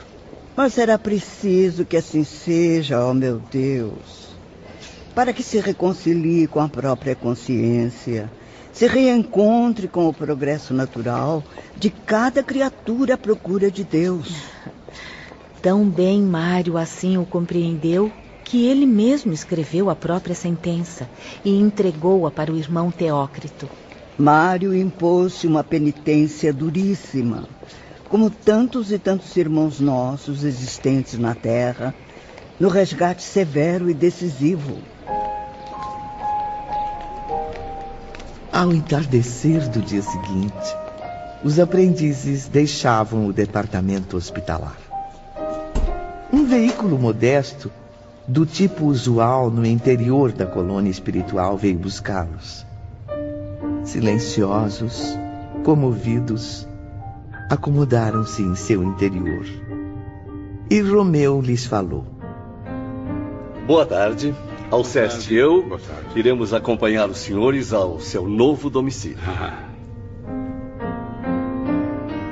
Enquanto o veículo deslizava suavemente, Camilo e seus amigos observavam as neves melancólicas se desfazerem. A paisagem se coloria de formosos tons cor-de-rosa. Flores multicoloridas surgiam à beira das estradas caprichosamente cuidadas enquanto as primeiras casas da metrópole hindu apareciam aos seus olhos surpreendidos. Meu Deus! Devo estar sonhando. Louvado seja nosso Senhor Jesus Cristo. É verdade. Nós realmente progredimos.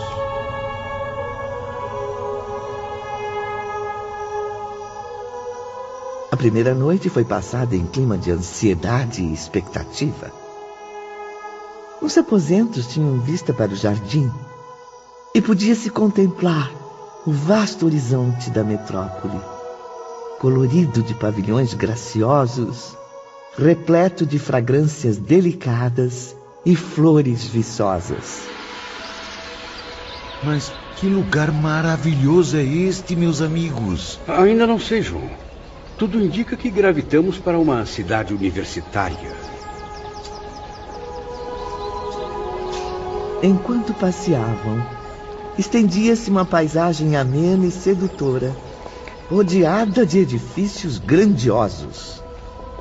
Avenidas imensas cruzavam-se entre arvoredos majestosos e lagos suavemente ondulados. Alceste, o que são aqueles pavilhões alinhados logo ali? São as academias, professor, onde deverão habilitar-se para as decisivas reformas pessoais.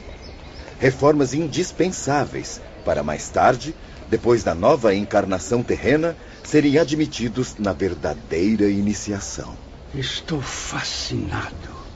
Jamais contemplei tamanha superioridade, nem mesmo nos meus sonhos de homem encarnado. E, no entanto, Camilo, o que contempla não é nenhum privilégio. Apenas um grau acima do asilo hospitalar. Incrível. Iremos mesmo cursar estas escolas? Sim, meu caro João. Repare bem. À frente de cada edifício, um letreiro descreve o respectivo curso. Moral, uhum.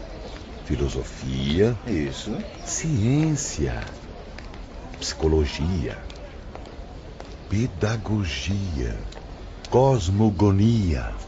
E que disciplina é ministrada naquele último pavilhão à esquerda? Ah, trata-se de um idioma novo, Belarmino. Mas que não será apenas uma língua a mais. Jamais será usada na Terra como capricho dos mais ricos. Futilidade de quem tiver recursos para comprar o privilégio de aprendê-la. Não. Este será o idioma definitivo, que há de estreitar futuramente as relações entre os homens e os espíritos. Mas de que maneira isso ocorrerá, Alceste? Removendo as barreiras da incompreensão entre os humanos e contribuindo para a confraternização idealizada por Jesus. Uma só pátria, uma só bandeira, um só pastor. A maioria dos médiums brasileiros ainda desconhece esse idioma. Lembro-me de que se diziam impossibilitados de psicografar minhas obras nessa linguagem. O que, infelizmente, contribuirá para que o trabalho de sua reabilitação seja um tanto mais penoso, meu amigo. E tal idioma tem algum nome? Chama-se, tal como esta cidade, Esperança. Convém que o aprendam, para que ao reencarnarem não se descuidem de exercitá-lo sobre a terra. O frescor matinal trazia um doce perfume. Os aprendizes haviam chegado na véspera, quando as estrelas começavam a brilhar, irradiando carícias luminosas. E Romeu anunciou o momento da despedida. Meus amigos, chegou o momento de nos despedirmos. Estarão agora sob os cuidados do irmão Sóstenes, diretor da Cidade Esperança. Nossa missão com os senhores chega agora ao fim. Esperamos sinceramente que aproveitem esse novo estágio de aprendizado. Que Deus ilumine seus passos. Jamais conseguiremos ser gratos o bastante por tanta dedicação. Jovens Romeu e Alceste. Até algum dia, meus irmãos. Não estaremos separados. Vocês apenas mudaram de aposento dentro do mesmo lar espiritual. Afinal, o próprio universo infinito não é o lar de todas as criaturas de Deus? Sejam bem-vindos, meus caros filhos. Que Jesus inspire a todos nesta nova etapa que hoje se inicia. Confiem, aprendam, trabalhem para que possam vencer. Esta mansão pertence a vocês. Habitam agora um lar que é seu e onde encontrarão outros irmãos, também filhos de Deus. Que assim seja, irmão Sóstenes. Maria, mãe de Jesus, sob a licença do seu respeitável filho, ordenou a criação deste recanto para que se preparassem à reabilitação indispensável. Encontrarão no seu amor de mãe o suporte para vencer as trevas dos erros que cometeram no passado. Cumpre, portanto, apressar a marcha, recuperar o tempo perdido. Espero que saibam compreender com inteligência as suas próprias necessidades. Não respondemos nada. Lágrimas umedeceram nossas pálpebras. Éramos como. como meninos tímidos, jovens pupilos que se vissem a sós pela primeira vez com o velho e respeitável professor ainda desconhecido. Em seguida, foram conduzidos ao internato onde deveriam residir. Lá passaram a noite e logo pela manhã saíram para passear.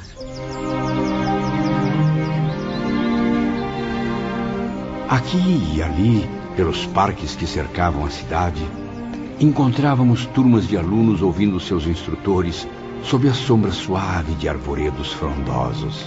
Aprendizes atentos e encantados, como teriam sido no passado, na Terra, os discípulos de Sócrates ou de Platão.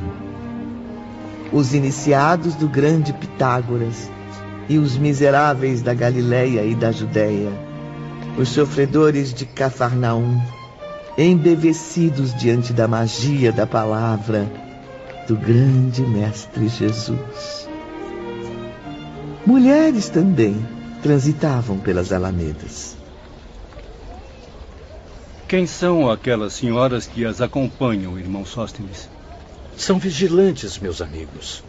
Algumas um tanto severas, como Marie Nemier, a quem ainda conhecerão melhor, ou reservadas, como aquela jovem religiosa ali à esquerda, Vicência de Guzmán. Seria ela parente do nosso saudoso benfeitor Ramiro de Guzmán? Ela pertence à antiga ordem de São Francisco e é sim irmã de Ramiro de Guzmán. Trata-se de um espírito tão iluminado quanto o irmão. Absorvidos pela paz no ambiente, Camilo e os demais espíritos aprendizes continuavam a caminhar, observando a movimentação das ruas. Até que de mansinho, alguém tocou em meu ombro, produzindo em minha sensibilidade espiritual muita emoção. Bom dia, meus queridos irmãos. Bom dia. Bom dia. Doris e eu viemos convidar os senhores para uma reunião de honra. Na oportunidade serão apresentados aos seus novos mentores, aqueles que farão a sua educação definitiva. Eles serão seus guardiães. Zelarão pelos senhores paternalmente até que se concluam suas experiências renovadoras. Esta jovem dama, justamente a que havia me tocado, era uma menina loira e graciosa que andava pelas quinze primaveras, portadora de delicadeza incrível. Trajava-se, porém, curiosamente. Lembra-se, Camilo? Como esquecer, Ivone? Túnica branca presa por uma faixa, manto azul, ao estilo dos trajes gregos, e uma pequena grinalda de rosas minúsculas na cabeça. Parecia um anjo sem asas, Ivone. À primeira vista, pensei que fosse alucinação, um milagre para compensar as visões horríveis do Vale Sinistro.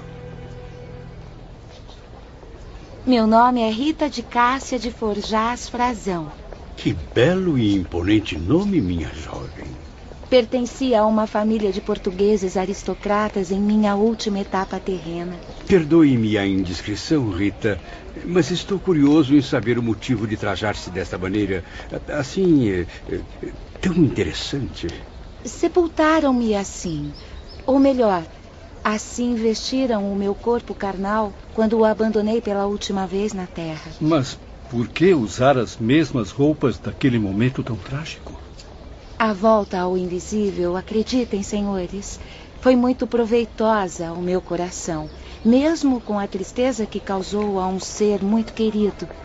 Por isso, mantive na mente a recordação da última roupagem terrena. A segunda mulher, alta, também loira, deveria ter deixado o envoltório carnal não longe dos 50 anos. Simpática e atraente, estendeu a mão direita a Camilo gentilmente, apresentando-se a todos. Tenho certeza de que já ouviram falar de mim. Sou Doris Meristil da Costa e venho de uma existência terrena em que servi de mãe ao meu pobre Joel, seu amigo do departamento hospitalar. Mas que honra conhecer pessoalmente a nobre mãe do nosso estimado Joel. Respeitosamente, os aprendizes beijaram a mão daquela sábia senhora. Porém, o fizeram sinceramente. Na hora marcada, adentramos a sala de assembleias, situada na sede central do novo departamento, acompanhados por algumas irmãs vigilantes.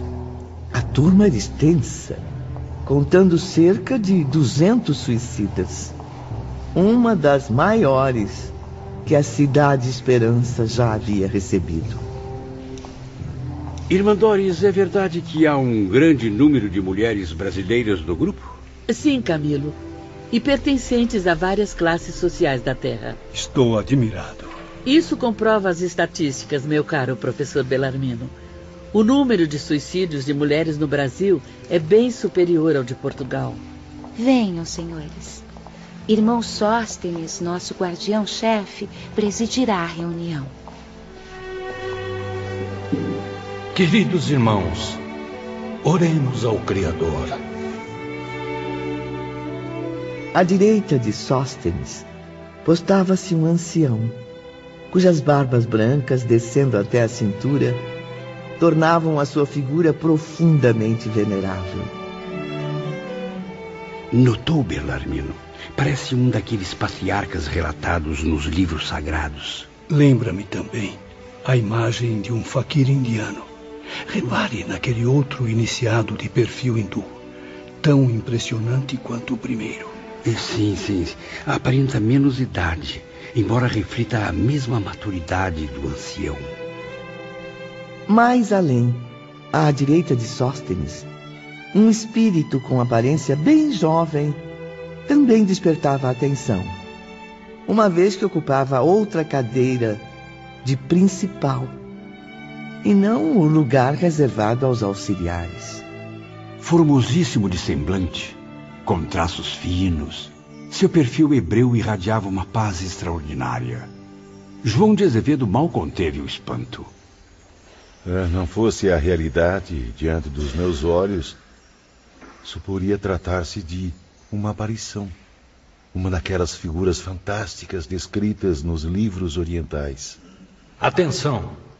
Iniciaremos agora a chamada.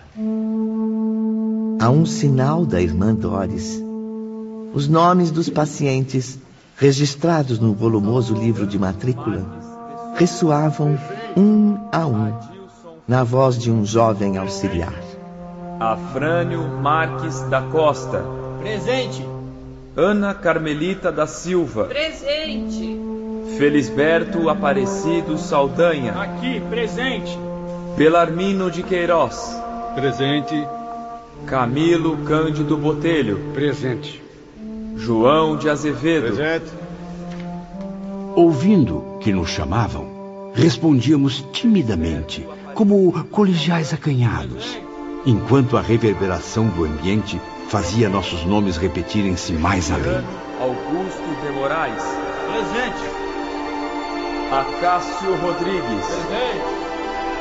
Antônio Roberto da Silva. A voz do assistente invadia salas e galerias, ecoando os nomes através das alamedas distantes, dos parques da cidade, para os perpetuarem, quem sabe. Souza. Presente. Maria Aparecida Silva. Presente. E Sóstenes explicou. Inicia-se, neste momento, uma nova fase em sua existência de espíritos criminosos, meus caros amigos. Dentre tantos enfermos desta colônia, foram os únicos a atingir condições indispensáveis ao aprendizado espiritual. Irmã Doris, por favor. Serão matriculados em nossas escolas, pois já apresentam desenvolvimento moral e mental para a aquisição de novos conhecimentos. Esclarecimentos que permitirão a vocês uma próxima reencarnação capaz de reparar o grave erro que cometeram. Como já devem ter percebido, não são condenados imperdoáveis aos quais a lei universal aplicaria medidas extremas. Não. Deus não desprezará nenhum de vocês. Não serão lançados à eterna inferioridade do presente, ao abandono das angústias inconsoláveis da atualidade. Ao contrário, têm o direito de esperar muito da bondade divina, uma vez que a mesma lei estabelecida pelo Criador concederá a todos a possibilidade de recomeçar a experiência interrompida pelo suicídio. Contudo, nada conhecem da vida espiritual e é urgente que a conheçam. Até agora, o aprendizado de vocês vem ocorrendo em zonas inferiores do mundo invisível, onde pouco têm aproveitado moralmente. Suas vibrações mentais ainda carregam traços de animalidade, estando sujeitas ao domínio das sensações. Há cerca de um século, porém, chegou a época de despertar a humanidade desse círculo vicioso, encaminhando-a para a alvorada da redenção com Jesus. Muitos de vocês, homens instruídos, inteligências lúcidas na sociedade terrena, desconhecem os mais rudimentares princípios de espiritualidade. E mais, Chegam ao extremo de negá-los e combatê-los quando os descobrem moldando o caráter do próximo. Devem, por isso mesmo, iniciar conosco um curso de reeducação moral, mental e espiritual. Não fosse o gesto precipitado que praticaram, cometendo o suicídio, afrontando leis imutáveis que ainda desconhecem, hoje estariam glorificados pela vitória, premiados pelo cumprimento do dever preparados para novos ciclos de aprendizagem.